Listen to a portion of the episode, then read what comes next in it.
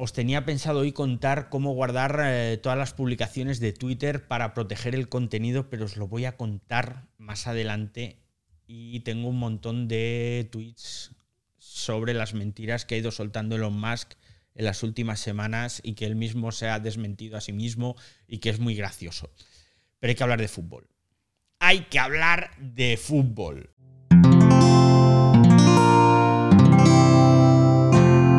Wanda, la red de podcast independientes en español. A ver, ¿tenemos aplausos o algo? No, esto no. A ver. Hola, Ahí, ahí, ahí, venga. acabo Bueno, de escuchar. Es la primera vez que lo hago. ahí. Nunca. Como podéis ver, me hago la picha un lío con la mesa. Ay, uy, este. ¡Vaya, vaya! ¡Arriba, arriba! ¡Ándale, arriba, arriba, yepa! Bueno, estoy un poco desbocado. Estoy como Elon Musk hoy. Bueno, vamos a hablar de fútbol. El fútbol te aloca, ya lo veo. Sí, sí, vamos a hablar de fútbol porque me encuentro una noticia el fin de semana que dice que Apple va a comprar el Manchester United. Tal cual, así, con un par. Bueno, la historia, la historia se la saca de la manga un diario británico que se llama The Daily Star, que ha hecho un, ¿cómo lo definiría? Un extraordinario ejercicio, diría yo, de periodismo ficción, porque, eh, bueno, ellos parten de dos premisas. El Manchester United está a la venta y Apple es la empresa más rica del planeta. Entonces, bueno, como dos y dos ya sabemos que suman siete, pues ya tenemos noticia, ¿no? Titular de la noticia. Apple está interesada en comprar el Manchester United y hace que los Red Devils y hacer que los Red Devils sea el club más rico del mundo. 24 de noviembre con un par de narices. Bueno, para ponernos en antecedentes, el Manchester United per- pertenece a una, a una familia muy adinerada, debe ser, que se llama la familia Glazer, que lo compraron en 2005, ¿no? Y entonces hace unas semanas, pues pusieron a la venta el club. Según el Daily Star, varios medios de comunicación, esto va entrecomillado, que por supuesto no cita, porque para qué vamos a citar varios medios de comunicación, pero bueno, el Daily Star dice que varios medios de comunicación llevan esa información. Yo he buscado esos medios de comunicación y solo he encontrado a medios de comunicación que se hacen eco de la noticia del Daily Star. Con lo cual, entiendo que todo sale del Daily Star. Es decir, ahí es donde se inicia la invención. Buscando, buscando, encuentro el comunicado de prensa oficial del Manchester United del día que anuncian que están en venta, pero a medias, ¿eh? porque no es eso que lo vendo todo. Entonces, el comunicado de prensa oficial dice en un párrafo que el Manchester United, dice, uno de los clubes deportivos más exitosos e históricos del mundo, anuncia hoy que la junta directiva de la compañía está comenzando un proceso para explorar alternativas estratégicas para el club. Ojo, explorar alternativas estratégicas para el club puede ser un eufemismo para decir estamos en venta, pero también puede ser una forma de decir buscamos financiación por otras vías, pero eso no significa que me vaya a desprender del club, ¿no? Bueno. En la noticia, volviendo al Daily Star, te encuentras con un párrafo muy gracioso que dice, se ha informado de que el CEO de Apple, Tim Cook, está explorando la posibilidad de ser dueño del United y las oportunidades que puede proporcionar. También se cree que Cook está planeando un nuevo estadio de última generación para reemplazar a Old Trafford, que se convertirá en el mejor del mundo. Yo os puedo decir una cosa, y es que en el Daily Star sabrán mucho de fútbol y de inventarse noticias también, por lo que veo saben mucho, pero de Apple no tienen ni puñetera idea, la verdad. O sea, os lo digo así de claro. Eso sí, seguro que se les ha disparado el tráfico que no veas, porque una noticia en la que tú titulas que Apple va a comprar el Manchester United, vamos, vamos, vamos. La noticia, por cierto, que no os lo he dicho, 7 mil millones de dólares, que se dice pronto, ¿eh? 7 mil millones de dólares. Claro, yo cuando he leído todo esto digo, "Mm, aquí todo me chirría. Ojo, yo no tengo confirmación de que no vayan a comprarlo. A mí, yo no he hablado con nadie de Apple bueno, eh, sí he hablado, pero nadie me ha dicho nada. Nadie me ha dicho ni sí ni no. Pero yo no tengo la confirmación de que Apple no vaya a comprar. pero algo me chirría.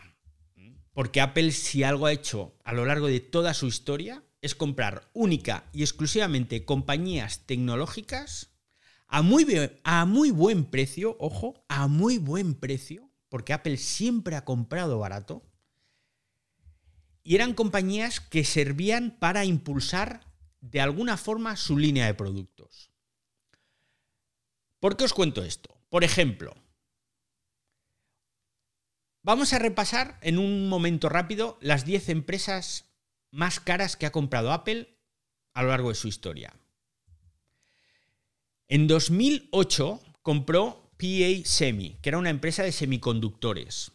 Pagó 278 millones de dólares. Una empresa de semiconductores que sirven para impulsar tu propio negocio de fabricación de procesadores que iban a empezar en breve. En 2012 compran por 356 millones de dólares Authentec, que es la empresa de seguridad biométrica de sensores que dio lugar a el sensor de huella dactilar que llevaban los iPhone, ¿eh? el Touch ID. Para eso compraron Authentec. PrimeSense la compran en 2013 por 360 millones de dólares, que tenía una tecnología 3D y unos dispositivos de consumo y de hardware que permitieron ponerse, poner la primera piedra, podríamos decir, de lo que después está siendo la realidad aumentada que está sacando Apple. En el 96, Apple compra Next por 400 millones, que era la empresa que había fundado Jobs cuando se fue de Apple, fundó Next y luego se la volvió a vender a los listos que habían quedado en Apple. Hardware. ¿Qué tenía aquello? Tenía hardware, tenía software, tenía un montón de cosas que sirvieron para el renacimiento de Apple y convertirla en lo que hoy sabemos que es Apple. Shazam la compran en 2017, 400 millones de dólares. Todos conocemos Shazam. ¿Qué impulsó Shazam? La mejora del reconocimiento de voz de Siri. Texture la compran en 2018, 485 millones de dólares. Es una empresa que es como una especie de kiosco digital, pero sobre todo tiene una inteligencia artificial para todo lo relacionado con las noticias y esto ha permitido poner en marcha la parte de Apple News que conocemos, que todavía no está en España, pero por ahí están viniendo los tiros. Bueno, 2011 Anovit Technologies, más tecnología para sus dispositivos móviles, estamos hablando de almacenamiento flash, de semiconductores.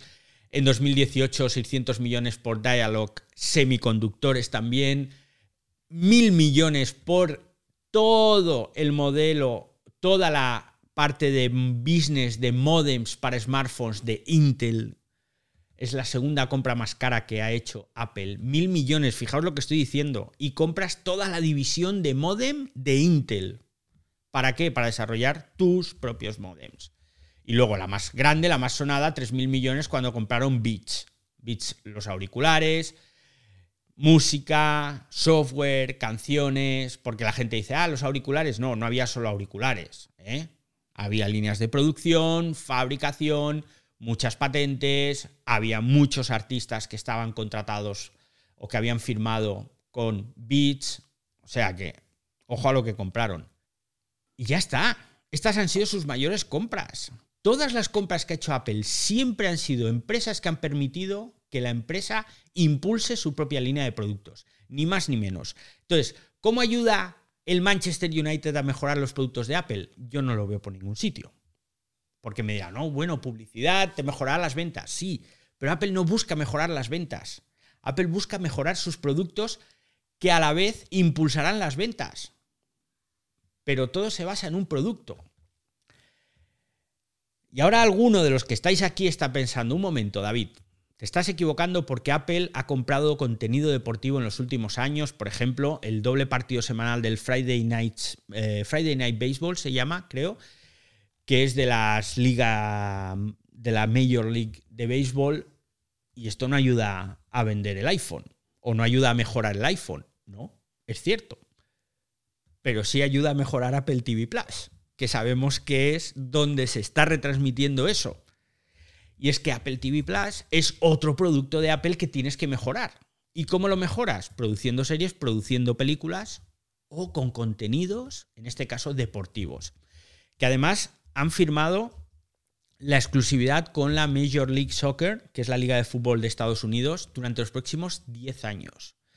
Que van a tener derechos de transmisión en los paquetes de entradas dominicales de la NFL, la Liga de Fútbol Americano.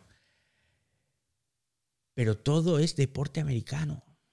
No hay ningún interés por parte de Apple en meterse en berenjenales fuera de Estados Unidos en lo que a deporte se refiere. Nada de nada. Y dudo que se vayan a gastar 7 mil millones de dólares en comprar un equipo de fútbol. Que vale, que es el Manchester United y todo lo que quieras. Pero es que es la mayor inversión en la historia de la compañía y es para comprar un equipo de fútbol que no vas a tener luego los derechos de retransmisión del Manchester, porque están vendidos a cadenas de televisión por parte de la liga. Entonces, habrá que ver. Bueno, no sé, a lo mejor en Gran Bretaña sí que es cierto que cada equipo dice, bueno, yo retransmito donde me da la gana. Pero claro, y si el otro equipo tiene que retransmitir por otro lado, pues ya no tienes la exclusividad. Entonces, claro, es, muy arriesgado esto, es muy arriesgado. ahí David lo que te iba a decir, que ellos, como sabemos, como tú bien has dicho en otras ocasiones, el mercado fuerte de Apple evidentemente es el norteamericano. Aquí recordemos el ejemplo con Spotify. Spotify es patrocinador oficial del Fútbol Club Barcelona masculino y femenino para visibilidad en Europa, aunque también pues, evidentemente seguido a nivel mundial, pero sobre todo para Europa, pero Spotify es sueco. Entonces, claro, lo que tú me comentaste, ¿no? Esto le llamas a bulo, a fake news, porque Apple, que fuera comprador de un equipo, que como comentaste, eh, los dueños son norteamericanos ya, pero que comprador no lo veo, no lo veo ni como patrocinador incluso, para aquí, para, aunque también se ha seguido eh, mundialmente. Entonces, yo no, no, no, no, tenía sentido, pero bueno, pero ahí quedó, ¿no? Como estas noticias que rulan por ahí, ¿no? Que te la compartimos ahí, David, y a ti no te encajó de un principio, ¿no? Decir, bueno, esto no, no tiene ese sentido para el mercado que se orienta a Apple directamente, ¿no? Y ya digo, no estamos hablando de patrocinio, estamos hablando de compra, ¿no? Entonces, es totalmente distinto, ¿no? De comprar un equipo de fútbol, ¿para qué te va a aportar realmente?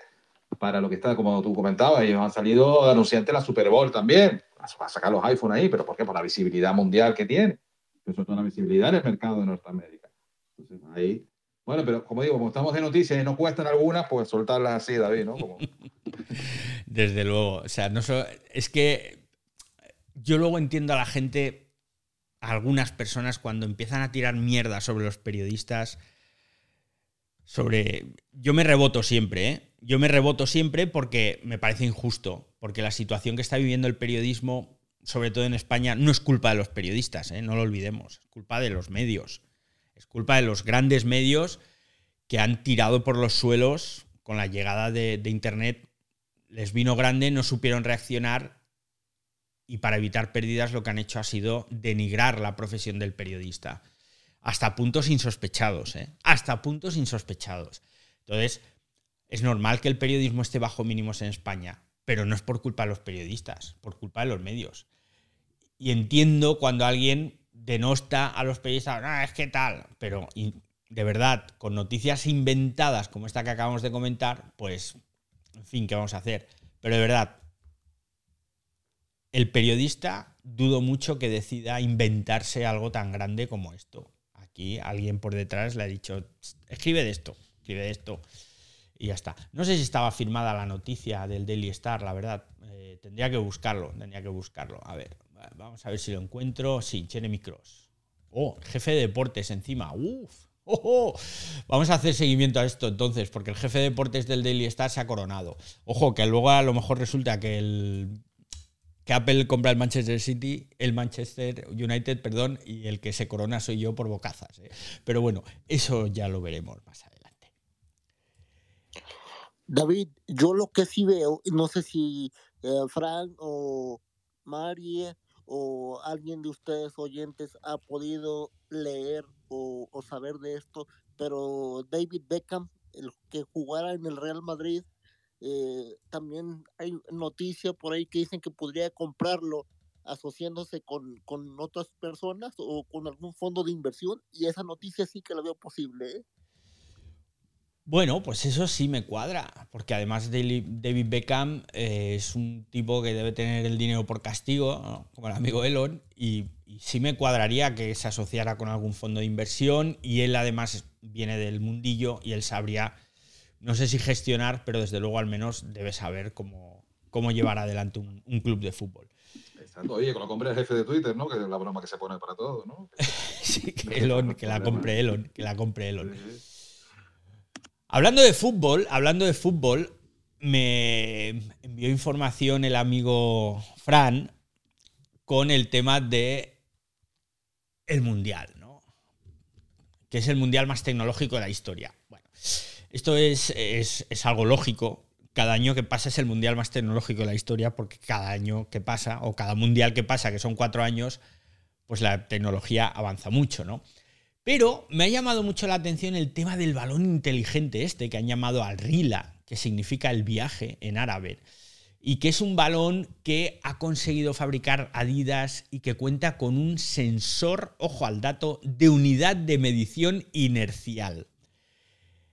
Que no tengo ni puñetera idea de para qué sirve, pero meter un chip dentro de un balón para rastrear cada toque del juego me parece la leche, ¿no? Yo me imagino que esto. Claro, la- a ver, yo es que he leído esto, perdonadme, pero ¿cómo demonios metes tú un chip dentro de un balón sin que esté todo el rato dando golpes contra todas las paredes del balón? Porque claro, eso va rodando. Entonces, ¿el chip dentro que está como suspendido de alguna forma? ¿O, o está pegado al balón? Porque claro, si está pegado al balón, ese, ese, esa medición inercial, esa inercia, ya no es precisa. Porque la inercia no va a ser la misma dependiendo de dónde esté situado el chip, si está rodando de una forma o de otra. Entonces, yo no sé si estará suspendido o no, pero ¿no hay aquí algún futbolero que se anime a, explicarnos esto del chip inercial del balón, cómo va pegado? Porque es que, claro, esto es un misterio, un misterio. Claro, esto ya la mezcla de tecnología pues, con el fútbol aplicado. Pero, pero ahí está, y como tú comentabas, David, que estos eventos cada cuatro años pues, son una aplicación de la tecnología que tenemos y sobre todo el protagonismo que ha cogido lo de la IA. Por eso, para no preocupar a María, que también tiene la IA, la están utilizando para ver quién va a ganar el mundial, que no voy a compartirlo yo aquí ahora, para no sé si es México o no es México, y no esté María ahí apurada con ello. Y ya digo que esto también es lo importante de estos eventos, quitando las partes malas, que ya sabemos por ahí de lo que está pasando con el, con mundial y donde se está celebrando, y el efecto que es es este, este uso de la tecnología, ¿no? Esa ya exactamente para los que no entiendan de fútbol, simplemente para cuando no se está jugando legalmente, pues tener ese control. Y sobre todo los sensores que también se le han puesto a los jugadores, que, están, que al final viene la representación de ese fuera de juego en 3D, como si fuera lo del ojo de halcón del tenis, David. Pues debería salir más o menos esa imagen. Para, lo, llaman, lo llaman un sistema semiautomático de control del fuera de juego, donde sale la imagen en, en televisión después de, de si hay una pierna, un pedazo de brazo del jugador que se ha ido fuera de la línea del, del juego. ¿no? Imitando el ojo de halcón. Y entonces, esta tecnología que tiene al final, pues como todo, esto de los sensores, esto de ese chip, como dices tú, que ver, con el balón donde esté ahí registrado todo, que también va para el Big Data que está moviendo tanto el, el fútbol, como lo está moviendo todo, pero también el fútbol, evidentemente, con todos los datos que maneja. Está Microsoft detrás de la Liga Española de Fútbol y, y de otras competiciones para ofrecer est- estos datos cada vez más, más grandes de lo que se puede registrar de los jugadores. Lo que pasa es que para traer lo mejor para el diario, David, a mí estas cosas lo que me llaman es como tú, a proyectar más, a pensar, como decía la película Volver al Futuro, Regreso al Futuro, a pensar en cuatro o cinco dimensiones, ¿no? ¿Cómo podemos llevar esto a otros terrenos? Esta IA que se está probando aquí, llevarlo al marco del teletrabajo, llevarlo a otros a otros contextos donde realmente le podamos dar otro, otro uso, ¿no? Otra aplicación, ¿no? Que es también para lo que está la tecnología. Se utiliza para una cosa, pero después podemos aplicarla para otro. Sobre todo con el tema de la realidad aumentada. Ahora todavía no es la imagen como un videojuego, sino una imagen más 3D, ¿no? Pero el futuro de esto también será ponerlo como un videojuego para controlar todo lo del fútbol. Para los que son más futboleros, le quita la parte natural del fútbol, ¿no? Que eso ya es otra historia, pero pero evidentemente el apoyo a la tecnología que ha costado mucho. Eh, en un deporte, David, recordar que es muy anclado al pasado, entonces ha costado mucho el ayudarse de la tecnología, de esta tecnología que se está usando ahora y que se está viendo en Mundial como prueba también de poder avanzar más con ella Y ya digo, para mí es más importante también de los usos que podamos hacer en un futuro para eso. Lo malo que como todo para bien o para mal, pues David, imagínate tú estés trabajando que te pongan unos sensores y un chip para controlar todos tus movimientos en tu casa, David, con realidad aumentada, David está en el baño teletrabajando o está en su habitación. ¿eh? Uf, por eso es que pueden ser buenos y malos los usos de estas tecnologías. Bueno, os acabo de pinchar porque he buscado el valor inteligente del mundial y efectivamente tiene un sensor. Tiene un sensor. eh, Os acabo de poner el tweet aquí. A los que escuchéis luego el podcast, os lo pondré en las notas del episodio. Que es como una especie de pelotita pequeña que va sujeta por diferentes mm, trozos de cuerda o goma que van pegados a las paredes interiores del balón. Entonces está realmente suspendido. En- de esta forma, pues cuando tú le das una patada al balón, esto debe ser goma y entonces hace que la pelotita, el sensor interior, pues se mantenga siempre ahí estabilizado y demás. Pues oye, muy guay. Ahora vamos a ver, pues de esto qué, modificaciones, qué datos que sacan, ¿no? Porque, bueno, está, es un área de tecnología interesante. Y ahí tenemos, David, entonces la bolita esa para controlar. Y ahí se mete rápido. Yo buscando, que estaba buscando eso sobre la tecnología, sobre que se está usando aquí, pero con otros menesteres, pues oye, mira, que, al final esto van seguir con los satélites, eh, comunicándose la señal de, del mundial, de los partidos. Y no, que simplemente estaba eso, que la fibra óptica también, que en principio están utilizando allí, se está intentando conseguir que tenga el tiempo real, que está ahí también pendiente de las, de las transmisiones en streaming, ¿no? de las emisiones.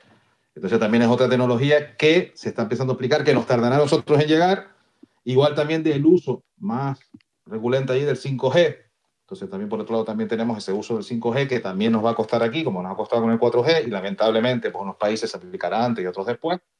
Pero lo que digo eso, que esa tecnología que estamos viendo allí, a nosotros nos llegará algo más tarde, pero nos tendrá que llegar. Pero digo que, que en un futuro, que, que tendremos, como tú dijiste, David, con las gafas, con realidad aumentada y viendo aquí el, el ciberdiario a David con los pelos ahí, con los cabellos en 3D, en realidad aumentada y, y será todo un espectáculo y un show, ¿no?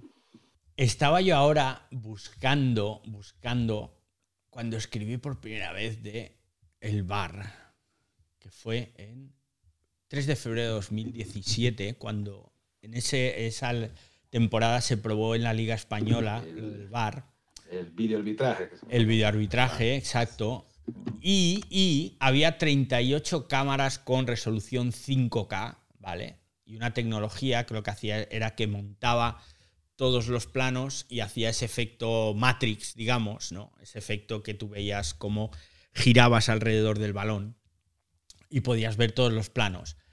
Esto era en 2017, ¿eh? 38 cámaras con resolución 5K. Pues bien, estoy leyendo ahora que en el estadio hay solo, solo para el balón hay 12 cámaras dedicadas. Exacto. 12 cámaras solo para el balón. O sea, es alucinante. ¿Cuántas cámaras debe haber ahora en los estadios para monitorizar todo el partido, para hacer todo ese seguimiento de los jugadores, etcétera, etcétera? Alucinante. Creo que voy a empezar a hablar de fútbol más a menudo. No, David, también eso, ¿no? Los 29 puntos del cuerpo Vamos de a aprender, vamos a aprender mucho, David. Ve, David, ve, María está interesada ya, María está interesada ya. Y ya digo, y esa IA que, que apunta sobre el vencedor del mundial, porque estaba lo del pulpo Paul, ese que salió cuando fue el mundial de, Sí, de sí, la sí. Eurocopa, ese, que era, que era, bueno, una parodia y tal, ¿no? Pero eso se ha cambiado por, por IA, averiguar a ver quién va a ganar el mundial. Así que vamos a ver si acierto, ¿no? La, la tecnología con eso. Pues vamos a ver. Ahí va a tirar de base de datos, ¿no? Que sigue tirando más la IA actualmente, ¿no? Ujú. que- hasta que tomen vida propia. Que precisamente un carnal mexicano le decía otro día que el partido de México estaba preguntándole a Alexa el resultado y, y se lo dio y acertó el empate. Eh, no, no contra Argentina, sino el anterior. Y digo, bueno, acertó, pero oye, ya podía haber puesto que había ganar, que ganar a México, ¿no? Manipular un poquito la Alexa ahí, María, ¿no? Jugar un poquito con la tecnología. ¿no? No, que- fíjate que, este, bueno, no puedo hablar muy fuerte porque tengo a Alexa enfrente, Ah, pero Alexa no se ha metido en cosas, no, no, no se ha metido en cosas de fútbol. Le preguntas y te dice, no tengo interés en ello, no me, no tengo los datos. Ah, O de repente te, te arroja y te dice, tengo estas notas de, de tales páginas. Entonces, no, no te creas. Mm, Entonces, como María, y es como Siri- María, Y entonces. Siri tampoco. Y Siri Ah, tampoco. Siri Entonces, tampoco. son muy Bueno. mías. No, son muy mías las dos. Soy muy María. Muy bien, Sí. muy bien. Bueno, y hasta aquí el ciberdiario de hoy. Venga, hasta luego, usuarios.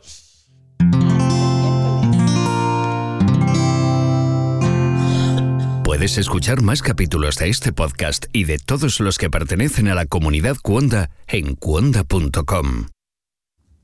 Ay, justo me vino la tos en el peor momento. Ahora. ahora.